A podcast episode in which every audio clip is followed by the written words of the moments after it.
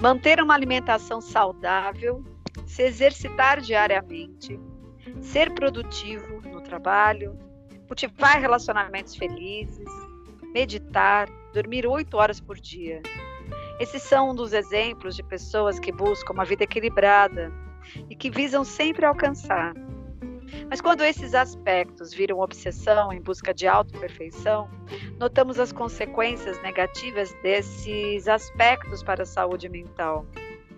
É a denominação dada para isso, de acordo com alguns pesquisadores, que se chama ortorexia psicológica a busca obsessiva pela autoperfeição.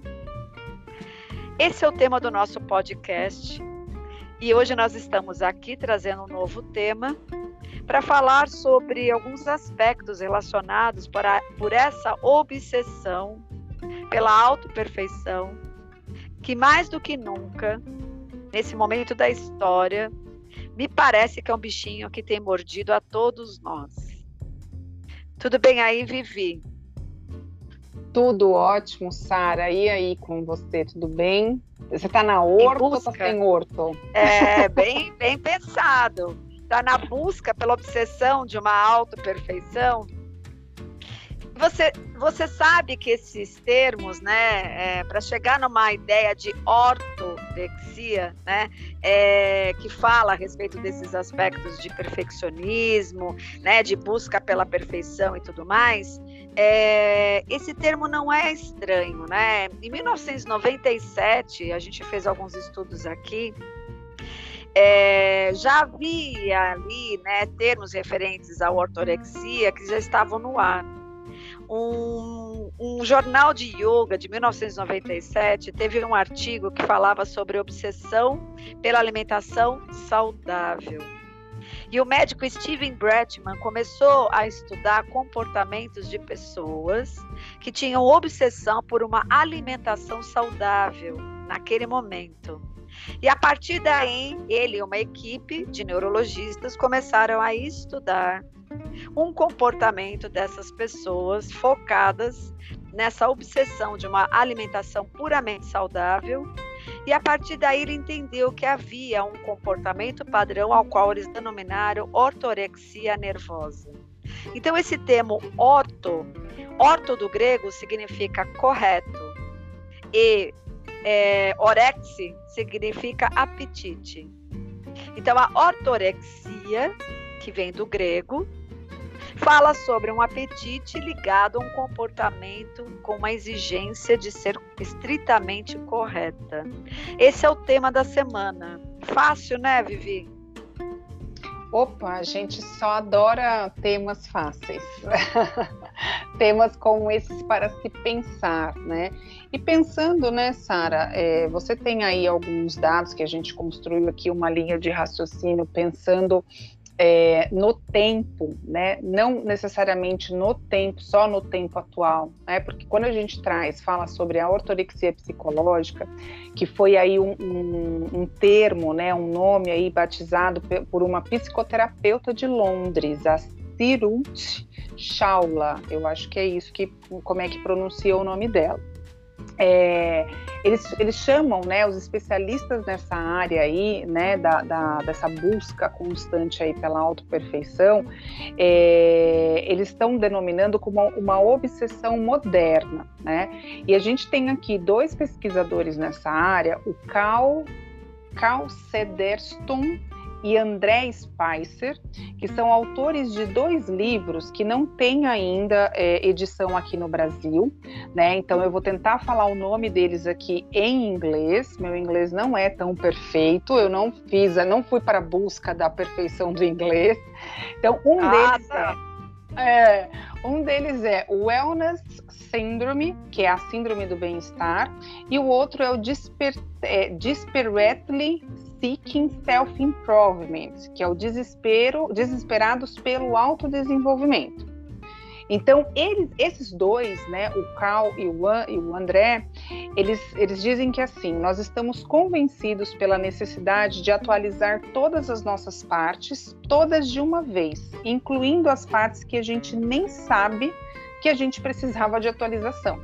E aí entra aqui uma questão, muitas vezes, do que a gente vem tendo recentemente, e até por conta da questão da pandemia, né, Sara, é, que os celulares, as telas digitais têm sido o nosso novo espelho. A gente se olha muito mais aqui pelas telas dos dispositivos eletrônicos do que o próprio espelho.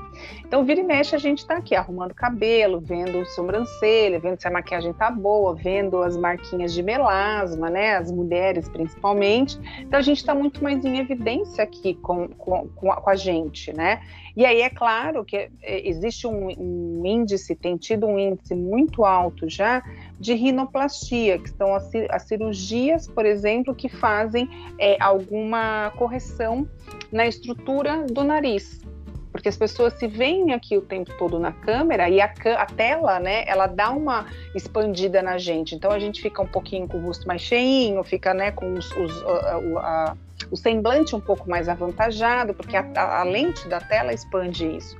E aí, se a gente não está tranquilo com a gente, se a gente não está integrado com quem somos nós, se a gente não está dentro da nossa autoaceitação, a gente compra essas ideias, né, Sara? Então, a ortorexia psicológica, ela vem nesse ramo, nesse sentido de pensar e olhar quais são as pessoas, quem são essas pessoas, né? Onde elas vivem, o que, o que elas fazem, né? Que tipo de moradia, tipo o Globo Repórter, né?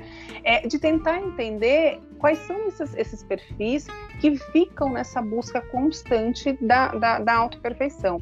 E aí, para a nossa modernidade, de novo, a gente tem as redes sociais em evidência, né, entra aí como um assunto central para esse tema, é, porque é onde a gente, é, para muitas pessoas, a janela ainda do mundo e para o mundo é a rede social, é a internet, né? E aí é, é um pouco inevitável para muitas pessoas a gente não cair na história da gente não se comparar às histórias dos outros, né? Então, quando você fala, e principalmente a ortorexia nervosa que está relacionada à alimentação saudável, a gente vê aquela aquelas pessoas postando os pratos maravilhosos, pratos todos bonitinhos, separados, com verdura, legume, proteína, com coisa low carb, não sei o que. Você vai olhar e você vai falar: eu quero isso também para mim. A mesma coisa é, eu vejo a pessoa, você começou a sua fala trazendo sobre a produtividade, né? dormir oito horas por dia, fazer exercício, ter um bom emprego, ler dez livros por mês, é, fazer terapia, fazer é, viagens maravilhosas. Quando a gente olha isso lá pelas redes sociais, a gente olha para a gente, no nosso mundo pequeno, que as pessoas às vezes consideram os seus próprios mundos pequenos, fala, eu quero isso também. Então é sobre tudo isso que a gente vai falar. Você tem dados aí também importantes para trazer sobre isso. Vamos discorrer aí mais sobre um tema, né, que traz uma reflexão. A gente vem justamente de novo com a ideia de parar e pensar, será que eu estou nessa busca constante de autoperfeição e para quê, né? E para quem? É porque a grande questão não é tentar se aprimorar, né? A gente sempre tem que classificar e é uma barreira tênue que divide o que há de neurose e o que há de uma busca natural, né? Que todos nós temos pela evolução. Então, eu acho que é bem delicado e, e a gente espera, diante desse episódio, que a gente possa deixar um pouco claro qual é o potencial que já migra para a obsessão e qual é o potencial que está lá numa ideia né, de reeditar-se e tornar-se cada vez melhor no aspecto evolutivo. Então, a barreira que divide isso, eu acho, é o autoconhecimento, porque sem o autoconhecimento, você não sabe se você está fazendo as coisas a serviço de um chamado, de algo que realmente diz respeito a algo essencial a você, ou se de repente está a serviço né, de uma demanda coletiva da época e da cultura a qual você vive. Né? E brincando antes da gravação, a gente estava falando que em cada época, a gente até estava fazendo uma menção à época da, das nossas mães, pelo menos a minha mãe, que foi uma jovem da década de 50, 60, aquelas mulheres né, recém-casadas que viviam em torno da ideia de que serem mulheres bem-sucedidas, primeiro era ter um marido, barra na sequência, ter uma casa com os produtos domésticos dentro de um processo de revolução industrial que estava cada vez mais crescente aqui na América do Sul, né, onde as pessoas tinham que ter um Britânia, um Valita, né, a casa toda arrumadinha, a família Doriana. né, aquela cinturinha de violão, as mulheres falavam, né, nós temos aquela cinturinha e aquele corpinho, enfim, em cada época, as pessoas têm sim essa, esse bichinho que morde, que é esse bichinho que tenta sinalizar para você o que, que é o modelo de ser bem-sucedida, de ter beleza, de ter sucesso. Mas eu, que a gente está falando da ortorexia, no caso psicológica, é uma demanda que sim acompanha um pouco esse processo, mas ela migra nos nossos tempos, numa demanda, numa exigência que vem numa velocidade de estímulos e as mídias sociais corroboraram por isso, de que você precisa sempre buscar a melhor versão de você mesmo mas de uma forma obstinada, incessante, não tem limites. Esses 10 livros por mês, ok, não temos nenhum problema com os 10 livros por mês. Antes todo mundo tivesse muito mais esse tipo de vício do que outro, já que é para escolher um vício, e todo o vício em si não é bom. Sim. Mas é, a que preço e a serviço do quê? A ortonorexia psicológica, nesse caso, está falando de um indivíduo que ele não consegue enxergar que ele por si só é a sua melhor versão.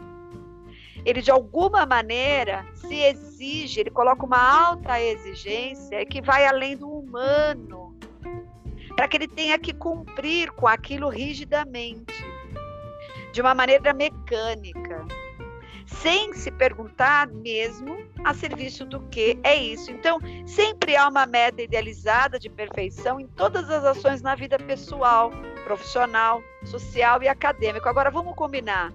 Dá para eu ser tudo em tudo? Isso é humano?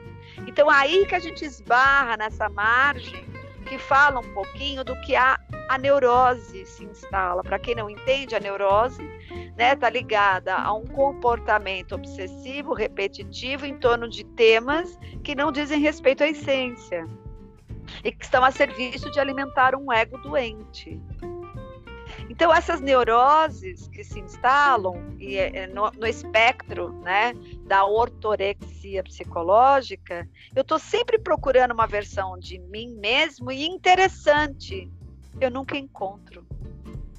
E não é estranho, então, porque nunca tá bom. Eu já fiz todos os cursos, eu já li 10 livros por mês. Eu fiz bastante plásticas, porque eu já mudei meu nariz, minha orelha, né? Já coloquei. E eu não sou nada contra, mas a gente está falando de novo na qualidade e na necessidade obsessiva das coisas. E sempre quando o obsessivo aparece, a gente pergunta: o obsessivo está vindo a serviço de equilibrar o que que está mal resolvido? Sim, o excesso, né? É, porque ele traz uma polaridade. Uma polaridade está vindo para compensar alguma coisa uhum. que não está sendo vivida, não está sendo né, é, resolvida, que não está sendo é, bem sucedida. Então, é, é mais ou menos nesse campo, e sim, de fato, as redes sociais é um prato cheio para fomentar questões ligadas a esses aspectos da melhor versão de si né? Você estar em telas, sim, remeteu a fomentar a ideia de que você tem que buscar uma imagem fisiológica, né? uma imagem física da sua aparência, do seu rosto, cada vez mais crítica. Claro, o envelhecimento não é bem-vindo, e a gente sabe, né, no nosso meio. Porém, uma coisa é você querer buscar harmonia em você mesmo para envelhecer, outra coisa é trocar tudo, ser uma pessoa que você não é. Então você percebe que a barreira é tênue. Fazer atividade física é muito importante. Agora, fazer por obsessão, a gente pergunta: tá vindo pelo prazer mesmo? De verdade? Do coração? E o tempo que você dedica a isso, quando a gente fala do obsessivo? Esse tempo está tomando tempo de que outras coisas que você também não está podendo viver? Essas são as perguntas que a gente traz para essa temática da ortorexia psicológica. Mais ou menos por aí, né, Vivi? Sim, é, e o problema, né, Sara, dessa busca, né, é, quando muito exagerada, que a gente está falando aqui dos excessos, né? É, em vez de nos tornar me melhores, né? Porque você vai por uma busca de uma melhor versão de si, mas ao invés de, de tornar a gente melhor, ela vai trazer uma sensação de insatisfação e que aí perde o seu propósito original, né? Se transforma aí em uma nova fonte de competição social e aí de novo a rede social, infelizmente, acaba sendo um alvo dessas competições não, porque eu preciso ser mais que o fulano, não, porque eu preciso ser mais que o ciclano, né?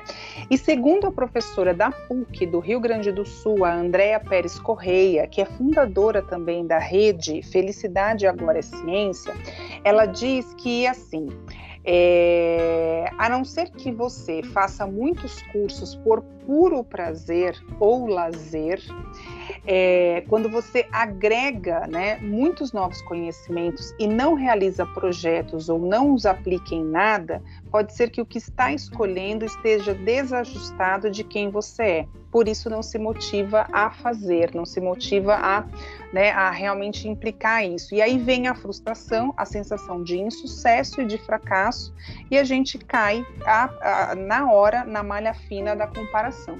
Então, quando a gente, quando você falou, né, ah, nada contra os 10 livros, né, quisera todo mundo ter esse vício ou ter esse hábito de poder ler muito mais, né, de poder buscar muito mais conhecimento. Mas a questão não é a quantidade dos livros, a questão é como, como no começo da pandemia.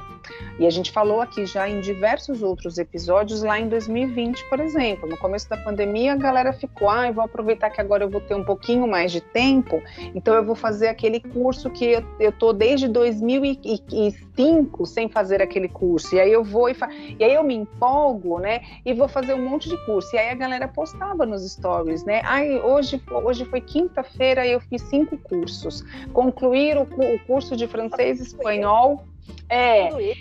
Tudo isso, cinco cursos, né? Eu estou exagerando, claro, né? Mas quando a gente coloca isso numa rede social virtual em que a gente é incitado o tempo todo a esta competição social, a gente vai olhar e vai falar assim: nossa, gente, eu estou numa pandemia, estou aqui olhando para o teto e não li os livros que estão ainda lá fechadinhos, lacradinhos com plástico, e o outro está lá produzindo, né? E aí, então, claro que isso gera criando cada vez mais em você a ideia de que você não tem a melhor versão de si. A melhor versão de Isso. si está lá no nego, que está fazendo um monte de coisa que você não faz. Isso, exatamente. E aí eu, eu trago aqui uma, uma, uma outra fala do psicólogo e professor do programa de ansiedade do Instituto de Psiquiatria do Hospital das Clínicas, lá da Faculdade de Medicina da USP, o Armando Ribeiro é, ele diz o seguinte, né, que as redes sociais amplificam a comparação e aí a gente vê cada vez mais uma cultura de excessos que transformam o, o autodesenvolvimento em competições vazias, nas quais quem ganha geralmente perde algo de si mesmo. Olha essa frase, né? Onde geralmente quem ganha perde algo de si mesmo. Porque eu, tô, eu, eu fico me distanciando de mim, né, Sara? Porque eu tô ali, ó, com o olho total no outro, eu tô com, né? Eu, eu falo sempre aqui no consultório, por mais que o outro seja a extensão de nós, porque a gente sempre vai estar tá ali se projetando, se espelhando, porque tem essa relação, né? A gente vai estar tá crescendo e se autodesenvolvendo com relação ao outro, o outro ainda é o outro. E quando eu digo isso, que o outro ainda é o outro, o outro ele tem o caminho próprio dele.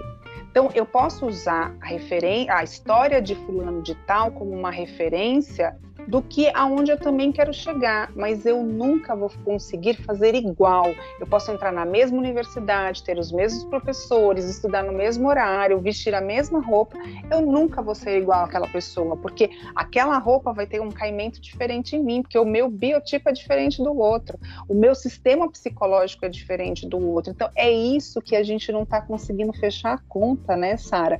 E é onde eu percebo, fazendo essa pesquisa e esse estudo aqui com relação a esse tema que a gente está trazendo, que as pessoas se perdem nisso. Elas não conseguem, Sim. a gente não está conseguindo entender que nós somos seres únicos, que nós sempre fomos seres únicos e exclusivos. Esse, esse, lance do efeito manada, esse lance de que não, tá todo mundo comprando, tá todo mundo lendo 10 livros por dia, eu também tenho que ler, a que custo a preço de, que, de, do que e a serviço de quem, porque muitas vezes não é por puro prazer, por puro lazer, como né, a professora colocou aqui, é muitas vezes para poder atender uma demanda da sociedade, porque se eu não estou produzindo isso, eu não vou ser vista, eu não vou ser, eu não, sou, não vou ser tida como, nossa, olha lá, a Viviane está sendo um exemplo de produção, né? E não, às vezes eu estou aqui, minha filha, produzindo aqui no meu, no meu cantinho, no meu estilo, aqui sem gritar para ninguém. Eu estou produzindo tanto quanto aquele que está dizendo que está com 10 livros lidos. Essa é a questão, né, Sara? Né? Daí essa demanda tão grande de índices de ansiedade e depressão também associados a esse fenômeno da época. A gente estava vendo aqui antes da gravação alguns dados e tem um instituto que eu nem sabia que existia, que se chama Docway, que é uma empresa de soluções de saúde digital e saiu essa semana né, essa notícia de que eles já entregaram é, um estudo, uma pesquisa, aonde durante a pandemia entre 2020 e 2021 500% né, de aumento né, dos índices é, de depressão e de ansiedade. E destes, o gênero feminino, é um dado interessante também para a gente avaliar. No gênero feminino, quase 60% dessas pessoas né, são diagnosticadas e são, são mulheres, que representa, na verdade, é, mais do que a metade das pessoas que foram estudadas. E por quê, né? A pesquisa mostrou que as pessoas frequentemente trazem um sentimento de culpa por não produzirem incansavelmente. Olha isso. Ou por não conseguir dar conta de tudo. E os patamares de exigência têm crescido consideravelmente. Então, e o que que acontece? Como as mulheres têm, por natureza, ainda, infelizmente, uma carga de demandas, né, onde elas acabam tendo que cuidar, além do, do aspecto profissional, acadêmico, pessoal, a casa. Então, essa sobrecarga tem gerado automaticamente um nível de ansiedade muito alto e de depressão, porque elas precisam tá, estarem competitivas nos lugares onde elas ocupam na vida social e, ao mesmo tempo, dar conta de demandas impensáveis e impossíveis mesmo. Então, se na pandemia todo mundo também comprou a vibe de que tinha que ser altamente produtivo, para a mulher sobrecarregou. E assim, assustador você entender que em 500%, tanto que essa plataforma abriu lá, né? É, pessoas, espaços, né, inscrições para as pessoas poderem entrar e fazerem psicoterapia por um ano, né? É, já que esse índice era muito grande e eu acho que esse instituto é, criou um recurso para poder ajudar amenizar esses altos índices. Essa autoexigência, na verdade, o excesso de autocobranças levam a uma condição mesmo tóxica, vamos pensar, bem tóxica, de que você vai estar numa insatisfação constante. Porque sempre, né, é, se eu tenho que pensar numa imagem idealizada e perfeita de mim mesma, eu vou ter sempre a frustração. As pessoas que estão nos ouvindo não sabem, mas em breve nós vamos falar sobre um outro fenômeno muito interessante, pelo menos eu achei muito interessante de estudar, que é a possibilidade desse, desse mundo metaverso que vem vindo por aí, que para quem não sabe, né, é uma vida sendo vivida numa esfera digital. Uhum. E desta forma, né, que a gente estava dizendo, né, é muito fácil você começar a construir um mundo idealizado a, além ou a parte desse mundo que você vive da matéria, é, criando e recriando possibilidades de você se ver cada vez mais perfeito. Nada como ser um avatar, você já resolve em minutos dentro de uma tela digital todas as insatisfações que a natureza que não é perfeita no sentido é, digital, no sentido idealizado, não te propiciam. E aí a gente está muito interessada nesse comportamento atual é, de, de, situações onde essas metas são tão inatingíveis e que o tempo todo você é tirado de você. E nós que somos agentes né, da saúde mental, temos um trabalho para trazer um indivíduo de volta para ele mesmo como que a gente está né, tá trabalhando na contramão de fazer com que o indivíduo possa se voltar para ele mesmo, se tudo, e de uma forma muito mais assustadora e muito mais tecnológica, né, Vivi? Está chamando mais do que nunca os indivíduos para ir para fora deles, criar expectativas externas, atender a demandas externas e pouco se ouvir, pouco se ver, pouco se entender e nada vivenciar nesse mundo interior. Então, é assustador, nós estamos aceitando o desafio. Eu acho que muita coisa vem por aí, ao mesmo tempo que eu, eu, a gente sabe que existem essas demandas e essas preocupações, eu sempre sou otimista no sentido de entender que a evolução pode acontecer mesmo em detrimento de situações muito assustadoras, né?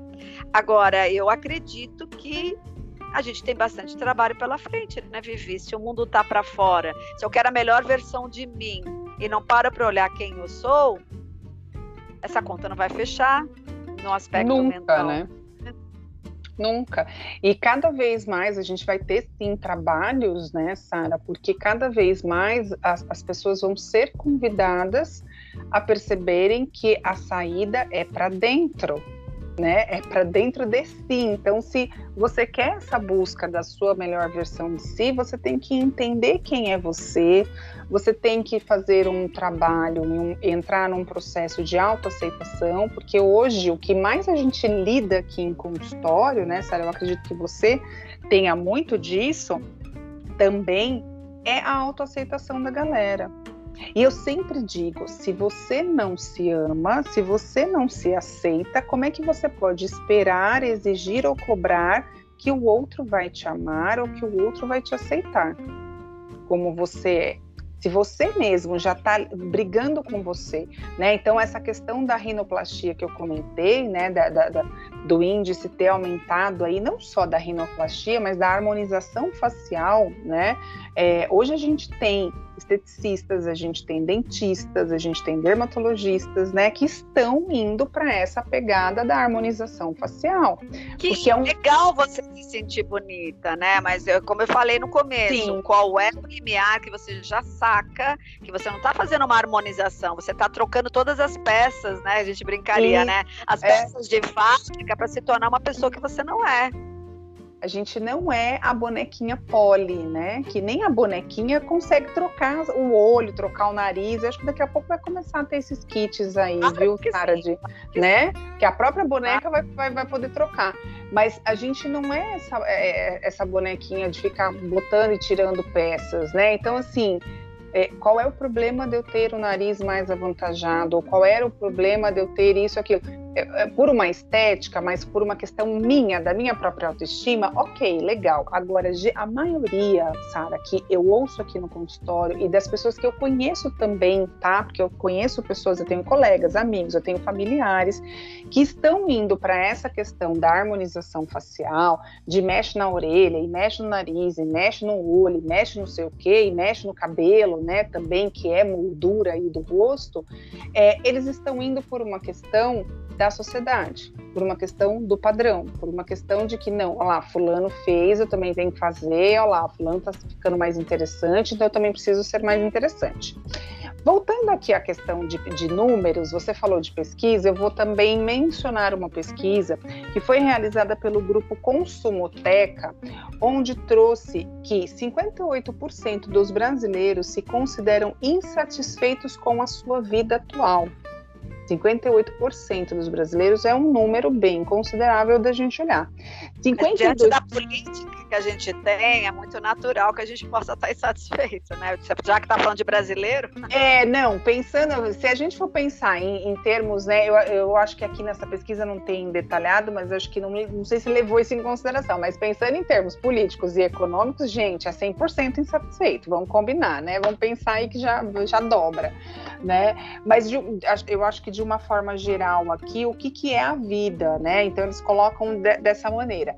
52% acompanham perfis motivacionais nas redes e 34% consomem livros de autoajuda para melhorar aspectos ruins da própria vida. Então, todas essas sensações, elas podem desencadear aí, como você falou, a ansiedade e a depressão. Então, a gente começar a, a aceitar que nem sempre a gente vai conseguir realizar tudo que a gente quer de uma vez só, é, ajuda a gente a não se afundar no Titanic, né? A não entrar aí nesse Titanic que já está afundando. Então, é, é, é, o que eu sempre digo em sessão, né? Aonde no contrato da vida, qual é a cláusula lá do contrato da vida que diz que você tem que ter isso ou ser aquilo? Que diz que com essa idade você precisa ser assim, assado, já ter isso, já ter aquilo?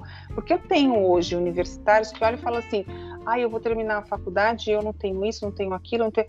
Tá, mas que horas você vai conseguir isso ou aquilo se você se consome o dia inteiro da faculdade, se você se consome o dia inteiro da faculdade do seu estágio?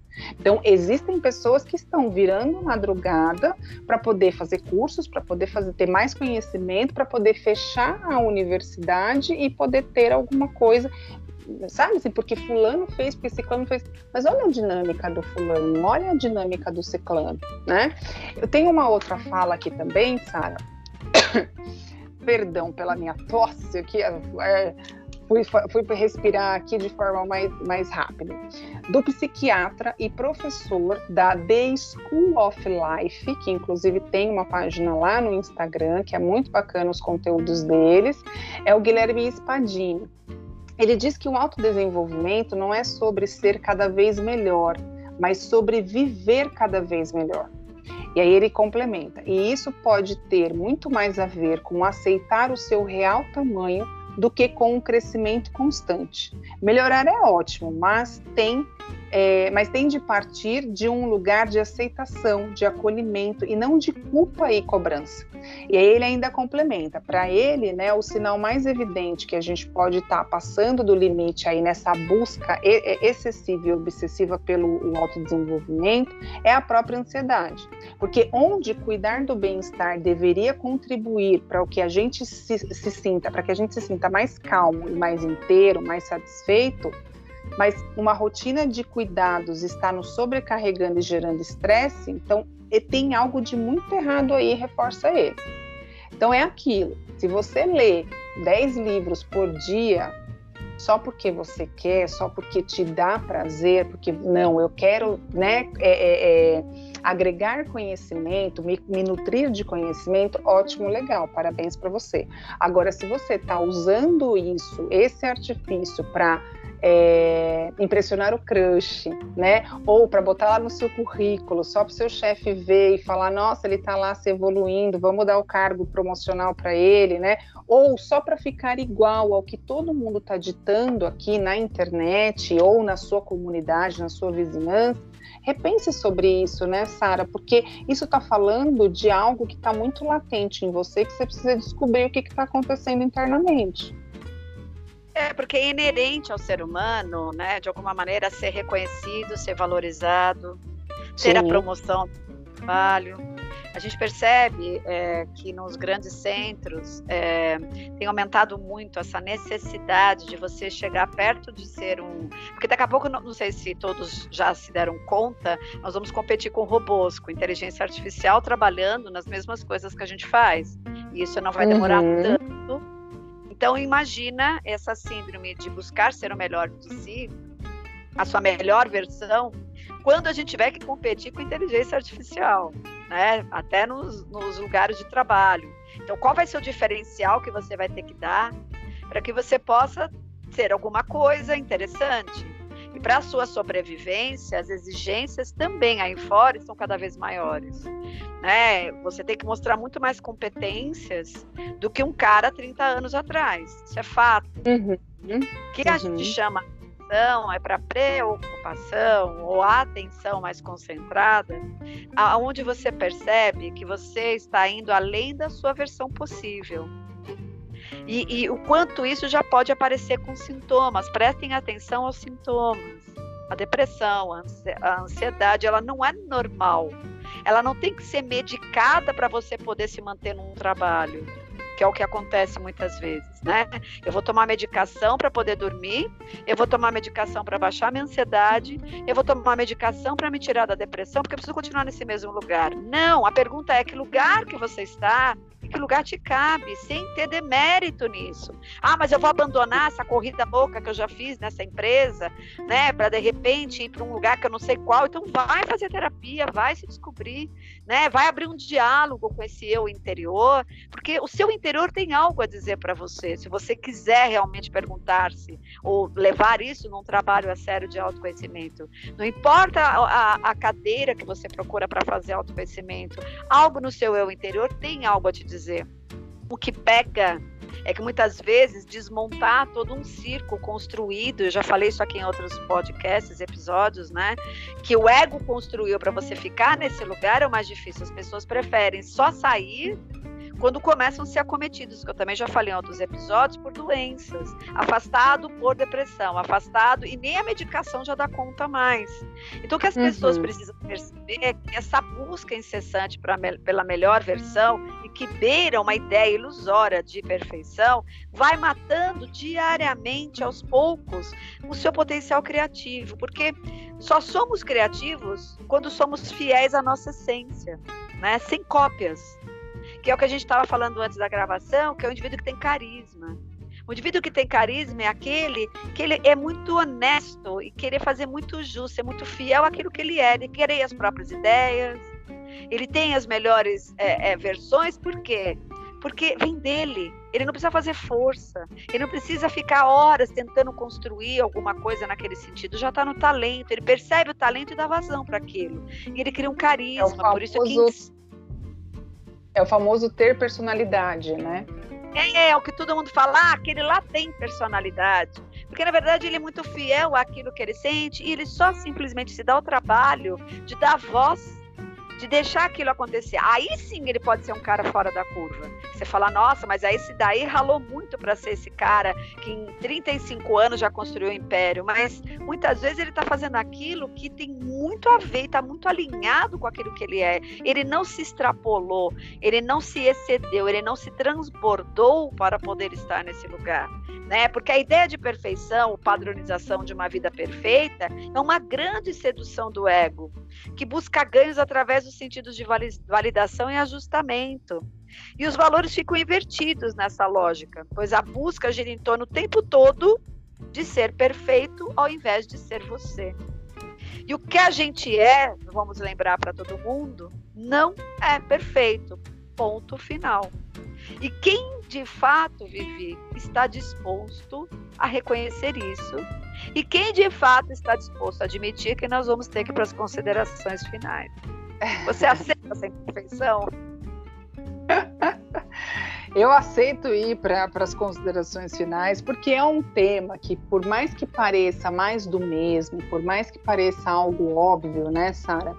É um tema que, que tem pano para manga, sim, que a gente ficaria aqui no mínimo umas duas horas falando né, sobre ele, então a gente tem que tomar esse cuidado. É, eu acredito que assim, é, saber organizar o nosso tempo, né, colocando ordem de prioridades, poder estabelecer prioridades, isso é o mais difícil hoje. Porque, é porque hoje. Tudo é prioridade, né? Se eu olhar e... na rede social, é prioridade. Isso, isso. Isso é que eu ia falar. Então, é isso que eu ia falar, porque nos dias de hoje, né, com todas as informações, os estímulos que a gente tem, tudo acaba sendo uma prioridade. A gente já falou aqui em outros episódios sobre o tal do FOMO, né? Que é o medo, agora eu não vou lembrar aqui da, da, da nomenclatura toda, porque é em inglês, mas é o medo de você ficar de fora do que está acontecendo nas redes sociais. Então eu preciso ficar o tempo todo checando lá as mensagens, checando lá os stories da galera que eu sigo, né? Checando as postagens, porque e, e, assim é, eu às vezes sinto um pouco isso, às vezes eu me permito, eu me dou a permissão de não acessar a rede social, principalmente final de semana, assim, eu dou, e até o WhatsApp mesmo, assim, eu olho e falo, eu só vou responder aqui pela notificação e assim, meu pai, minha mãe, alguém que está em algum, alguma questão emergencial, né? Agora o restante eu deixo para responder a partir de segunda-feira, né? Ou eu vou olhar a partir de segunda-feira. Quando eu vou olhar a rede social, nossa, aconteceu tanta coisa que eu olho e falo assim, puxa, eu não vi isso, não vi aquilo, mas ok, eu fiz a minha escolha, né? Foi pela minha prioridade, da minha sanidade mental, do meu momento com a minha família também, em que eu priorizei não estar ali escrava da rede social. Então a gente poder priorizar, né? Poder organizar aí o tempo, poder admitir, eu acredito que isso é o mais fundamental, Sara, nessa questão da ortorexia psicológica. Admitir a possibilidade do fracasso, assim como poder abrir mão de alguns sonhos. Então, assim, é... o autodesenvolvimento ele é lento, ele é um passo de cada vez, ele é uma experiência de cada vez, ele é uma tentativa de cada vez, ele é a permissão que você se dá para se olhar. Não dá para você fazer a corrida louca de ser a melhor versão de si, é, como Dick Vigarista, lá na Corrida Maluca, né? De ficar sempre burlando, sempre não sei o quê, porque o tempo, muitas vezes, que você perde de burlar algumas, algumas coisas do seu próprio sistema, é o tempo que você poderia estar se aprimorando de forma mais aprofundada. Porque hoje também, né, Sara, com o acesso muito fácil das informações, a gente, a gente dá uma gugada e lê rapidamente ali alguma coisa de três, quatro linhas e a gente acha que aprendeu já profundamente sobre aquele tema. Então, nós estamos perdendo também o aprofundar dos conhecimentos e aí, consequentemente, o aprofundar de nós mesmos. É, porque verdade seja dita, que ficar criando um personagem, né, para que você fique alimentando dentro de uma vida idealizada é o início de uma cisão, que muitas vezes vai ser difícil ter uma volta. E uma vida verdadeira e plena para você depende muito do seu autoconhecimento. Então a natureza um dia vai cobrar de você todo esse movimento que você está fazendo em prol de botar energia num personagem idealizado. Então, assim, não tem muita regra. Se eu puder resumir de uma maneira grotesca, eu sei que a vida é mais complexa, né? Ou você aceita o que não é perfeito e vai viver, né, aquilo que é real, e você vai perceber o quanto você, de alguma maneira, se abastece de uma paz, de uma calma. Você compra, né, um estado, outro, de plenitude para poder viver no mundo que está ficando cada vez mais doente, ou você continua desgastando energia para manter esse personagem, mas eu vou ter que lembrar uma coisa: a natureza um dia virá e vai cobrar isso de você. Hoje de manhã eu estava num grupo de estudos, a gente está falando das formas de doença na terceira idade, cada vez mais os estudos têm avançado no comportamento para tentar entender, além da genética, dessas doenças que o pessoal da terceira idade adquire, quais são os padrões de pensamento e comportamento que aquele indivíduo teve a vida inteira e muitas das doenças que ele tem na terceira idade, aquelas doenças crônicas, né, as tais ditas que é, todo mundo de alguma maneira sabe, as demências, né, é, uhum. os Parkinsons, tem uma série de doenças aí já catalogadas que falam de uma dívida que o indivíduo foi construindo ao longo da vida com ele mesmo. Uhum. E por ele não ter dado a expressão de ser quem ele é na vida, essa expressão ganhou expressão na doença. Para mim são essas palavras.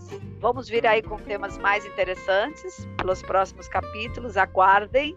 E um beijo a todos e muito boas reflexões na semana. Espero que a gente esteja contribuindo de alguma forma para essas reflexões, né, Sara? Gratidão pelos ouvidos atentos aí de todos, gratidão pela nossa audiência, boa semana, beijos e até o próximo episódio.